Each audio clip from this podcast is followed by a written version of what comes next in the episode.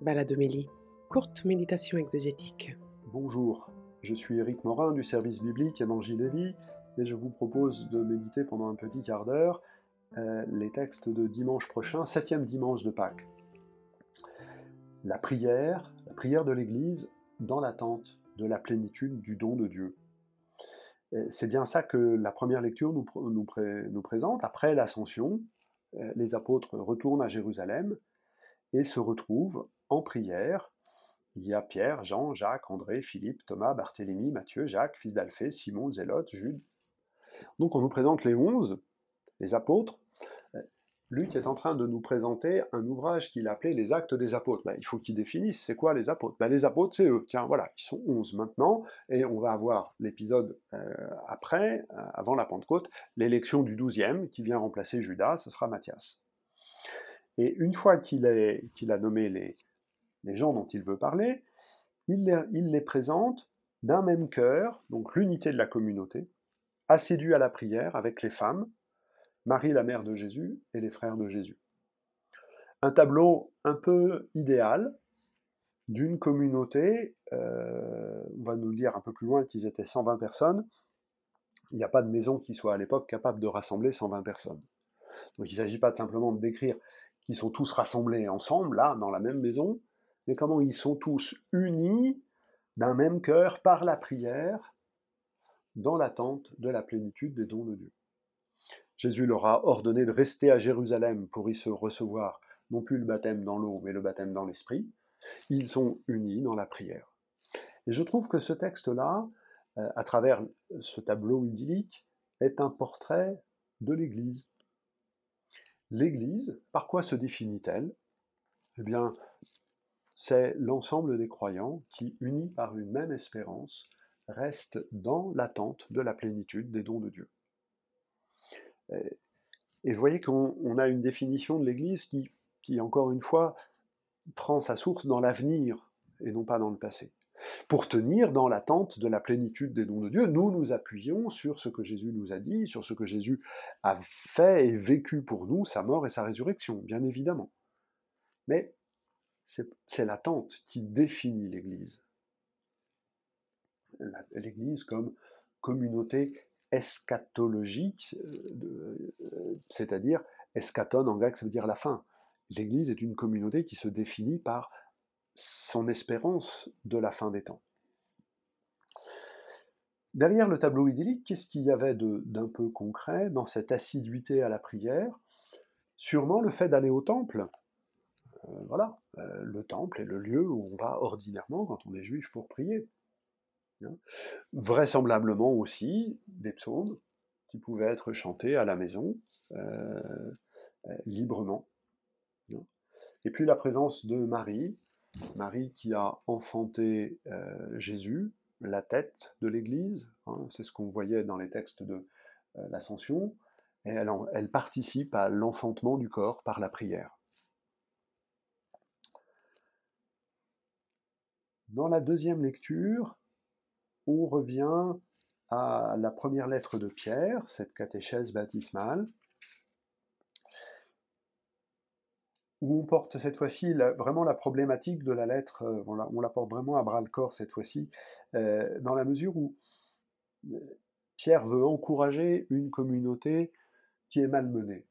Persécutée, c'est peut-être un, trop grand mot, mais il y a un paradoxe entre ce que Dieu nous promet et la réalité quotidienne qui peut être faite de souffrances, d'insultes au nom de Jésus. enfin voilà, c'est difficile pas besoin d'en dire beaucoup plus, hein, c'est l'expérience de tout un chacun. Euh, il n'est pas simple d'être disciple de Jésus dans le monde. Jésus nous l'a dit, il est très très clair. Et, Pierre, dans sa lettre, dans cette catéchèse baptismale, prend en compte cette difficulté-là en invitant, en invitant à savoir dire non, en invitant à savoir poser des gestes de rupture, hein, que personne d'entre vous n'ait à souffrir comme meurtrier, voleur ou malfaiteur. Euh, voilà, l'attachement à la personne de Jésus, euh, faire de notre être l'expression de l'attente d'un monde nouveau, d'un ciel nouveau, d'une terre nouvelle, euh, c'est aussi dire non à, ce qu'il y a de vieux et d'insupportable en ce monde. Il y a un tri qui est nécessaire de faire. dans le monde gréco-romain du 1er siècle, c'était pas toujours. Il y, avait des gens de qualité, il y avait mais il y avait aussi des mœurs qui étaient souvent violentes, brutales, et, donc les, chrétiens comprennent, comprennent, très bien à quoi il faut qu'ils renoncent. C'est pour ça qu'on ne précise pas. Donc l'auteur suppose qu'on est assez intelligent, nous aussi, pour pouvoir faire de même. Le fait d'être en prière dans l'attente de la plénitude des dons est une manière de dire non, non pas au monde, mais de dire non à ce qui fait mal dans le monde. Euh, voilà. Dans l'Évangile, on entend la prière de Jésus juste avant sa passion, et Jésus dit qu'ils sont que les disciples euh, ainsi sur cette position des, disciples. Désormais, je ne suis plus dans le monde, eux ils sont dans le monde, mais ils ne sont pas du monde, dit Jésus. Alors, dans l'évangile de Jean, il y a une opposition. Euh, le monde est caractérisé par sa manière d'aimer, en opposition à Dieu. Dieu, c'est celui qui nous aime avant. Dieu nous a aimés le premier. Dieu nous aime avant que nous ne soyons aimables, et c'est son amour qui nous rend aimables. Le monde, c'est celui qui aime le même, qui aime en cherchant le même. Vous il y a deux logiques. Et donc ce que nous disait Pierre, c'est qu'il faut choisir notre logique. Ou bien est-ce qu'on accepte d'aimer avant que l'autre soit aimable, et c'est toujours un crucifiant, ou bien finalement on aime que celui qui nous est semblable, et tout va bien, tout est facile à ce moment-là. Revenons à, l'évangile de Jean et, à cette euh, magnifique prière qu'on appelle la prière sacerdotale. Euh, l'évangéliste Jean, on l'a vu vendredi saint, nous propose un récit de la passion d'un Jésus en pleine possession de ses moyens.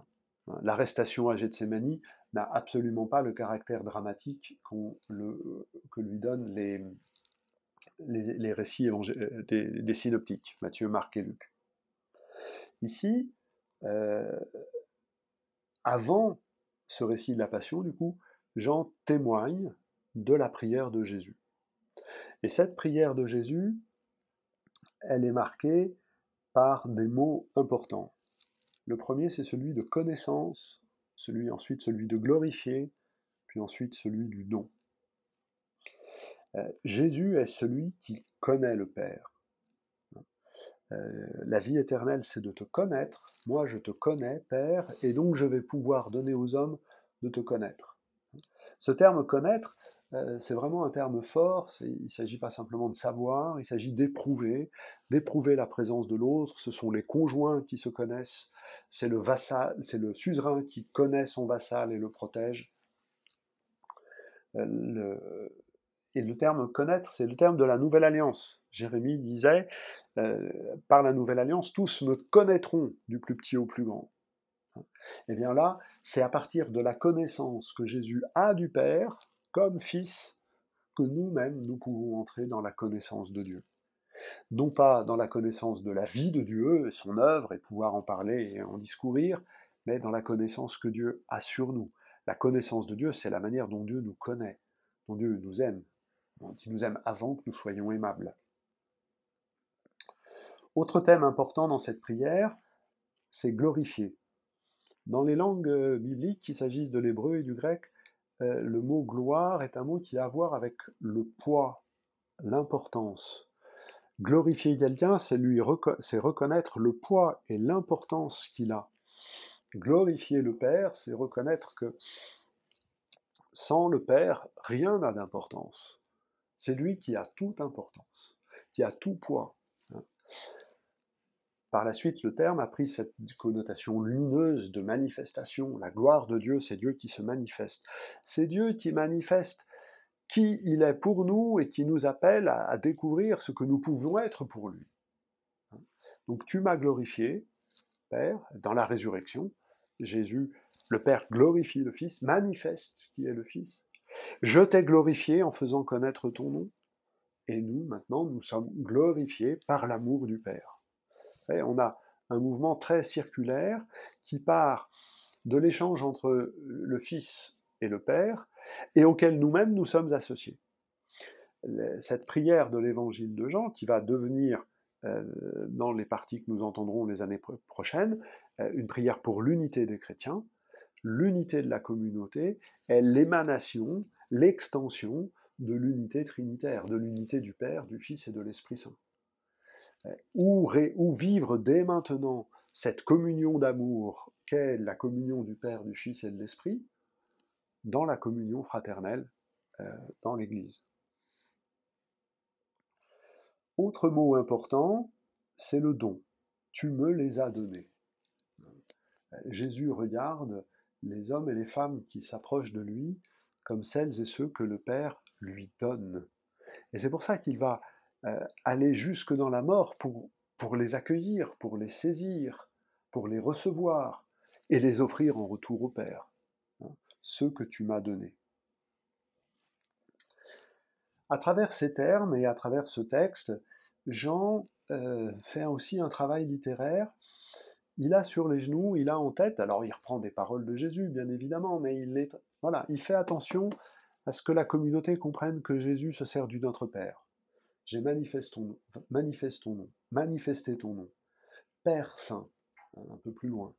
Et donc, la prière de Jésus, c'est la prière du Notre Père. La prière de l'Église, c'est la prière de Jésus. Et puis, il y a un autre texte qui est moins connu, mais euh, qu'on appelle la didaché, c'est-à-dire l'enseignement, qui rapporte des prières, ce que nous appellerions nous aujourd'hui des prières eucharistiques. Et on voit que Jean essaye de montrer que Jésus dit les prières que la communauté dit euh, dans ce que nous appelons nous aujourd'hui donc les prières eucharistiques. La prière de l'Église, c'est la prière de Jésus. La prière de Jésus, c'est la prière de l'Église.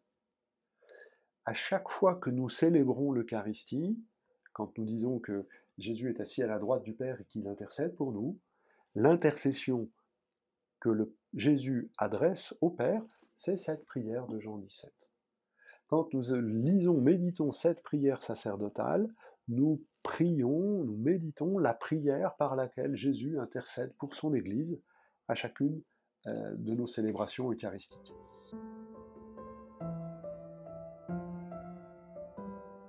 C'est un texte qui, est très beau, très dense, euh, qu'on ne saurait arrêter de méditer, mais il faut bien arrêter.